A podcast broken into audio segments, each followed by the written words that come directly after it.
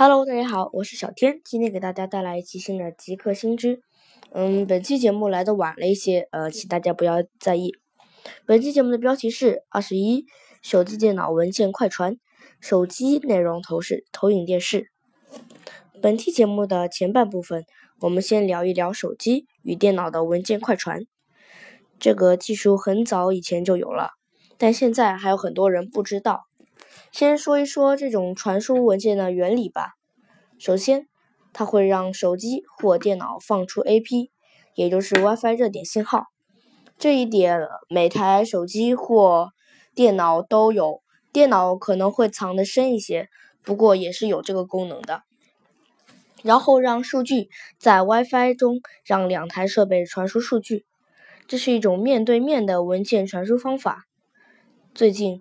连文件快传也搭上了云的顺风车，有一些网站推出了一种特殊的服务，就是先把文件储存到他们的服务器上，再分享出一个外链，让对方打开就可以下载了，就像百度网盘及其他网盘的分享功能一样，只不过会更加简便一些。先聊聊第一种，也就是通过 WiFi 传输的方法。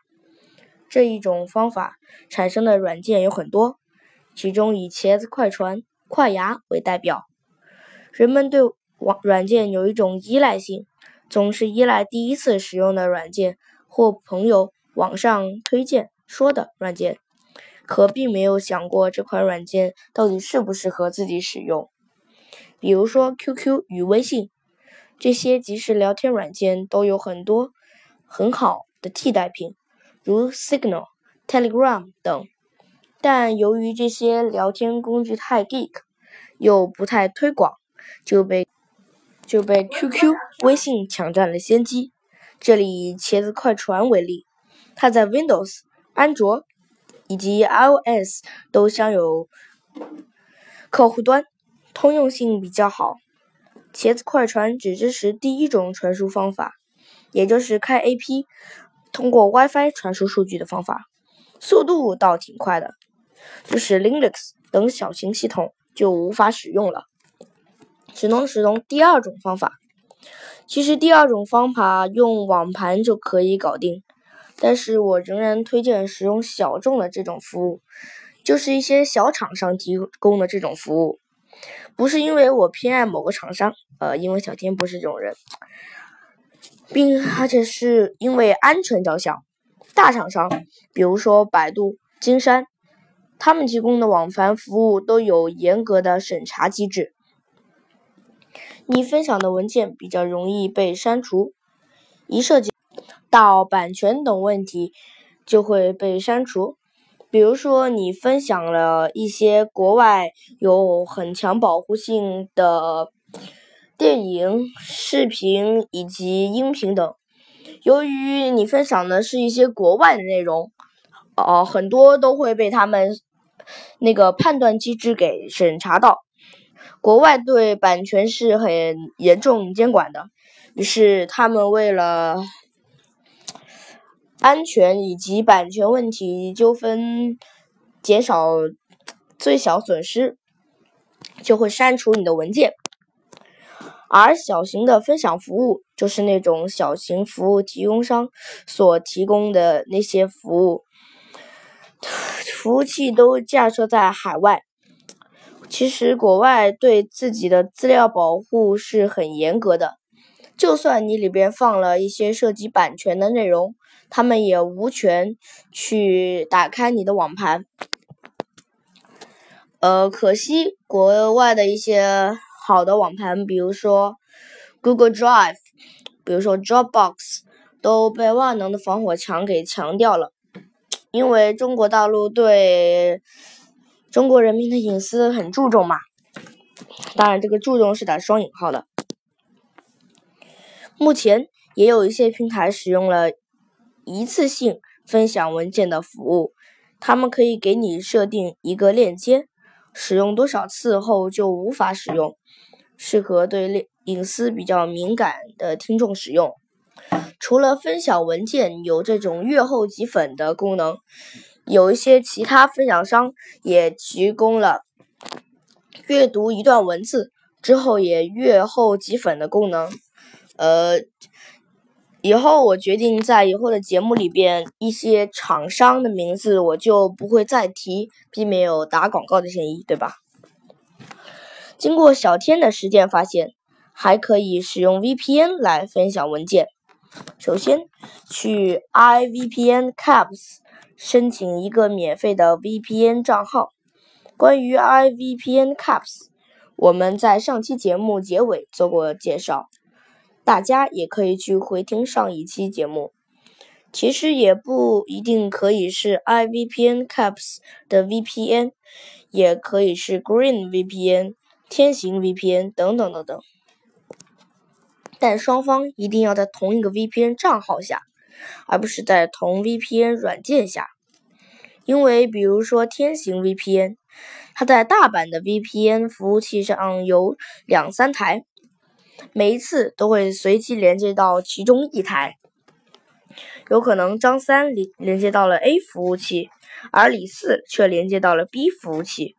这样他们就无法分享文件了，因为 VPN，如果你连接到同一个 VPN，就相当于连接到了另外一个局域网，就可以在局域网向你连接到了一个有线局域网或无线局域网，然后通过网上邻居就可以看见连接到这个局域网里边的一一些机器名称啊等等。但双方一定要在同一个 VPN 账号下，不然在跨跨 VPN 账号下，除非你使用的是一些特殊的 P2P，就是 Player to Player 用户对用户的一些传输软件，比如说 BT Sync，BT Sync 就可以在两台设备之间端对端传输，但用 VPN 不行。具体的 BT Sync 传输的方法，大家可以自己百度。我们仍然继续来讲用 VPN 传输数据的方法。下面给大家讲一下用 VPN 传输数据的方法具体的步骤。首先，连接上你的 VPN 服务商提供给你的账号。有些同学会说，呃，VPN 提供商只给我了一个软件。比如说苹果版的天行 VPN、Green VPN、呃 BetterNet，嗯，你购买了他们的付费服务之后，他们也不会提供给你一个 VPN 的账号及密码。他们通过苹果的一个 iOS 九升级之后的一个，他们开放了 VPN 连接的一个接口。他们就可以直接连接到 VPN，而不必让你手动去连接。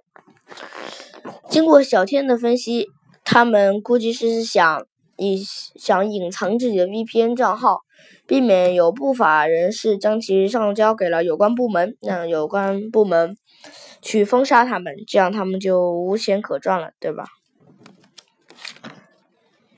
然后。你必须要用 VPN 账号去连接，因为 VPN 账号，因为用 VPN 账号连接会更加的安全，它的那个软件说不定又有什么后门，不太好掌控。其实你还可以自己去架设 VPN 服务器，比如说，我们可以用之前推荐的树莓派去搭建 VPN 服务器。这样做的好处是，你可以自己管理 VPN 的限速、最大连接数等，也避免了一些不怀好意的 VPN 服务提供商监控你的上网信息。哦，又扯远了。第二步，互相找到对方的公网 IP 地址。这里强调是公网 IP 地址，而不是内网 IP 地址。目前还有很多听众不知道公网与内网的区别。其实公网 IP 就是一个临时身份证，每开关一次路由器就会换一个公网 IP，而内网 IP 就相当于你在家庭成员里边的代号，但它并不能代表你在互联网上的地址，因为只有在你这个局域网，也就是 WiFi 或有线网里边，它才认识内网 IP，在在。互联网就是大的互联网里边，它是不认你的内网 IP，只认你的公网 IP 的。好，第三步，把你要分享的文件共享。Windows 系统都有这个功能，可以共享你的文件。本来是用于在 WiFi 环境下分享文件，但是在 VPN 环境下也可以来分享。第四步，打开打开运行窗口，输入对方的 IP，输入对方的用户名及密码。最后一步，下载对方内容。讲了这么多，进入本期节目的下半部分。下半部分，我们来聊一聊如何把手机屏幕或视频及图片投射到电视上。比如说，你在开会，某个图表忘记导入到了电脑上，只有手机上才有。你可以打开手机屏幕投射功能，把图表投射到电视上。那我们就从屏幕投射开始聊起。屏幕投射这个功能，高端一点的手机都有。可以在设置里找到详细的设置页面，十分方便。然后就来说说怎么传输视频、图片及音频的。这里就要说到两个传输协议了，分别是 DLNA 和 AirDrop。先来说说 DLNA 吧。DLNA 是一个传输方式，在一些 WiFi 音箱、电视盒子上应用广泛。它可以快速的传输数据在 WiFi 里。然后就是 AirDrop 了，AirDrop 是苹果自家的功能，高端一些的 iPad 以及 iPhone 都可以使用 AirDrop。由于一些限制，目前 AirDrop 只能投射屏幕、视频以及音频。在节目的最后，我给大家说一下节目的播放频率，目前暂定是八九天一期，八至九天一期。为什么不定在七天一期呢？因为我还要去整理资料，加上最近比较忙，节目更新可能会更新的慢一些。好了，本期节目就到这里，我是小天，我们下期再见，拜拜。